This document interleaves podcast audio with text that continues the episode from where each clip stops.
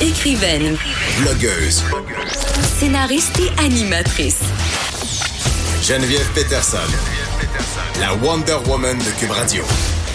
Alors, c'est mardi, et comme à chaque mardi, Maude Carmel est parmi nous pour euh, nous parler environnement. Et là, euh, tu me prends par les sentiments puisque tu me parles de mode. Oui, Geneviève, je sais pas si je t'ai déjà dit, mais j'aime pas la mode. J'ai la mode, ça me gosse.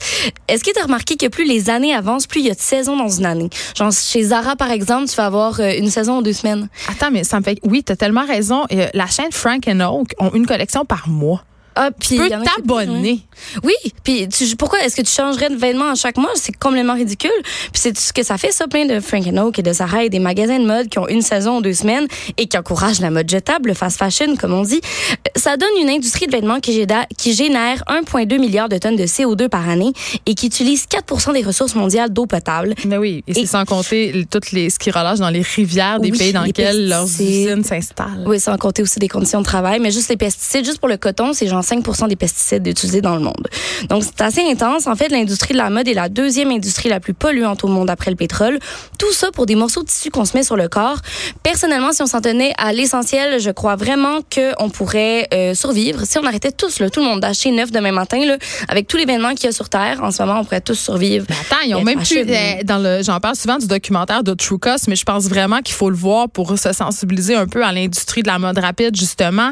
Euh, puis on, on explique, en fait, dans ce documentaire-là, que euh, ils ont même plus d'endroit, les organismes de bienfaisance qui euh, qui ramassent en fait nos vêtements. Là, souvent, là, ben ils doivent en jeter presque le trois quarts parce qu'on on en, on en donne trop. On en C'est ça, achète trop. Parce qu'on se dit, ah, bon, je vais les donner, je vais en Ça racheter. nous donne bonne conscience. Ça me donne bonne conscience. Maintenant, il y a 1% de tous nos vêtements qui sont recyclés à travers le monde seulement. 1% Quand euh, c'est des tonnes et des tonnes de milliards de vêtements qui sont gaspillés par année, pas jetés, gaspillés uniquement. Puis tu sais, H&M a comme une initiative euh, Oh. quand même qui est l'empire du fast fashion que je trouve Non, assez non. hypocrite. Là. Vous pouvez ramener vos vêtements puis on les recycle pour en faire d'autres. J'aimerais vraiment ça voir. Voir l'usine, moi aussi. Ouais. J'y crois pas. Ben, c'est une industrie pour moi qui est hypocrite. Mais la bonne nouvelle, Geneviève, Parce qu'il y en a une. Il y en a une, évidemment. Là, je fais pas juste bâcher ici, j'essaie d'être positive.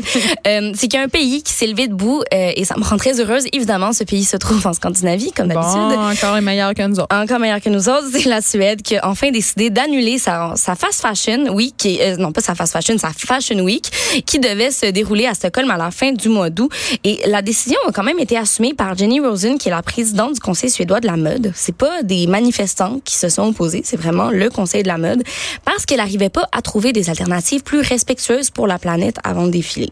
Euh, donc, en ce moment, ils sont en train de penser à une stratégie pour aider les marques émergentes et locales à se développer, puis euh, pour établir des nouvelles normes de durabilité dans l'industrie.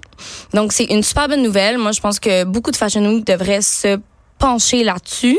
Ben, mais j'ai écouté, euh, il y a une série de documentaires sur Netflix qui est très euh, intéressante qui s'appelle Seven Days. Donc, c'est Ah. sept jours avant un grand événement. Et il y en a un qui c'est sur le défilé Chanel pendant la, juste avant la semaine de la mode de Paris. Donc, c'est sept jours avant Mont-Carmel. Et écoute, tout le long, je regardais ça parce que, bon, euh, ce défilé-là était euh, dans un jardin et là, on construisait des choses avec des plantes, des fleurs, du bois, puis il y avait toutes sortes de farces autour de ça. Puis je me disais, crème, au bout du compte, là, ces affaires-là, ils vont se ramasser où?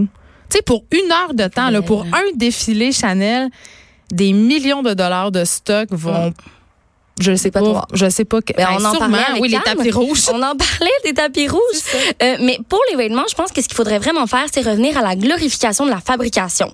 Tu sais, si les vêtements sont aussi peu chers, on s'entend le 10 pièces pour un t-shirt, c'est Pas vraiment- normal. Non, c'est quasiment autant que le prix d'un poivron. là. Euh, c'est parce qu'ils sont fabriqués par des femmes dans un pays du tiers-monde, dans des conditions minables et que le matériel est vraiment cheap, on se le cachera pas.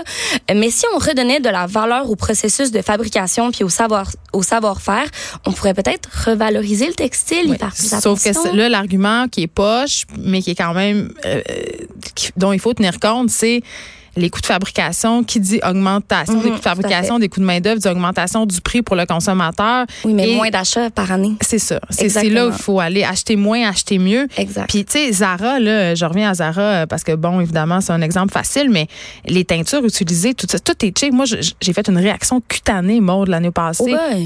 J'ai eu le dos plein de petits boutons rouges à cause de la teinture de mon chandail Zara qui, qui était. Qui, qui, qui avait, je sais pas comment le dire, là, mais qui avait détendu sous moi ou, Ah. pendant une soirée, j'avais eu chaud dans mon chandail, puis ça avait rentré dans ma peau, puis j'avais fait une espèce de rash incroyable. Donc, tu sais, c'est même vrai. pas si cheap que ça. Dans le sens où, Ben. Zara, non, mais cheap au niveau euh, monétaire, je trouve que c'est ça peut dépendre peut-être de la confection, mais en tout cas, ce t-shirt-là, il est allé. euh, Ben, voyons donc. euh, moins. Tant qu'à faire, t'es mieux d'acheter 5 piastres dans une friperie puis d'avoir des punaises quasiment. Non, non, mais pour vrai, les friperies sont super propres. Euh, D'ailleurs, juste dire, si jamais vous voulez aller porter vos vêtements, vous savez pas quelle friperie aller, j'ai une chaîne YouTube où j'en parle vraiment, vraiment beaucoup puis je vous donne toutes les ressources à travers le Québec, que ce soit en Abitibi, pour aller porter vos vêtements pour qu'ils soient revalorisés à leur pleine capacité parce que c'est hyper important. Euh, ça s'appelle Bravo Mode, la chaîne YouTube. Puis là-dessus, vous allez pouvoir trouver les ressources parce qu'il y en a plein. Ben, on Ça sait pas quoi faire avec, notre Mais linge, non, même nos pas- objets. Non, exactement. Puis même les objets, quels éco-cendres, qui prend quoi, etc. Ça vaut la peine. Euh, là, je viens de parler du gaspillage textile. Maintenant, on va aller dans le gaspillage alimentaire. Un autre problème que nous avons, Problème. mais à un tel degré. Et on n'a aucune idée. On a aucune Ben, moi, j'ai pas mal d'idées. Je regarde le nombre de bouffe que je sac au vidange chaque Ah semaine. ouais, même toi? Ben, je j'essaie de faire attention, mais avec le mode de vie qu'on a, Ouais. euh, souvent, je me retrouve à ouais. acheter des choses. J'imagine. Euh, mais là, il y a la transformerie qui est là pour, euh, bon, pas régler tout le problème, mais peut-être en régler une partie. C'est une initiative du chef Guillaume Quentin qu'on a découvert à la première édition des chefs, qui a travaillé au 400 coups, et de Thibaut Renouf qui, lui, proposait des produits locaux aux chefs de Montréal. Donc, chaque matin, en ce moment, là, ça, ça vient de commencer, ils collectent les fruits et légumes invendus des épiceries et des Hey, autres c'était le commerçants. temps. C'était vraiment, vraiment le temps. Puis avec ça, ben, ils font des marmelades, des tartinades. Ils sont beaux, les fruits. C'est pas parce qu'il y a genre une petite fille qui est poquée sur le côté. Mais que- maintenant, il y a certaines épiceries quand même qui, euh, Oui, qui des- ont une étale de fruits moins beaux, là, les mal aimés. Mais ça reste qu'ils sont pas tous vendus. Mais là, eux, ils essaient de toutes les prendre. Euh, puis ils vont même redonner en partie ces marmelades-là à des organismes de, de dons de nourriture pour nourrir les gens qui n'ont pas les moyens. Et euh, en fait, ce qui s'est passé pour qu'il en arrive là, c'est qu'un beau jour, Thibault a lancé le défi à Guillaume de cuisiner un souper gastronomique à partir de produits récupérés dans les poubelles d'épicerie.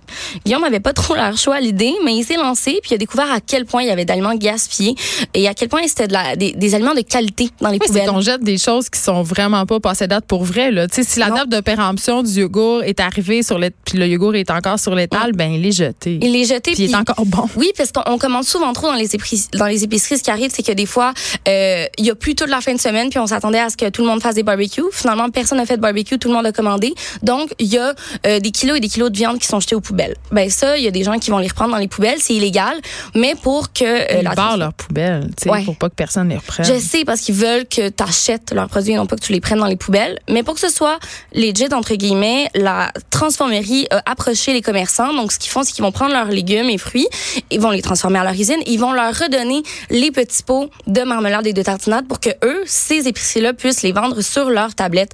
Donc, c'est donnant-donnant un peu. C'est donnant-donnant, puis bon, à date, c'est juste dans Rosemont, mais peut-être que ça va s'étendre éventuellement.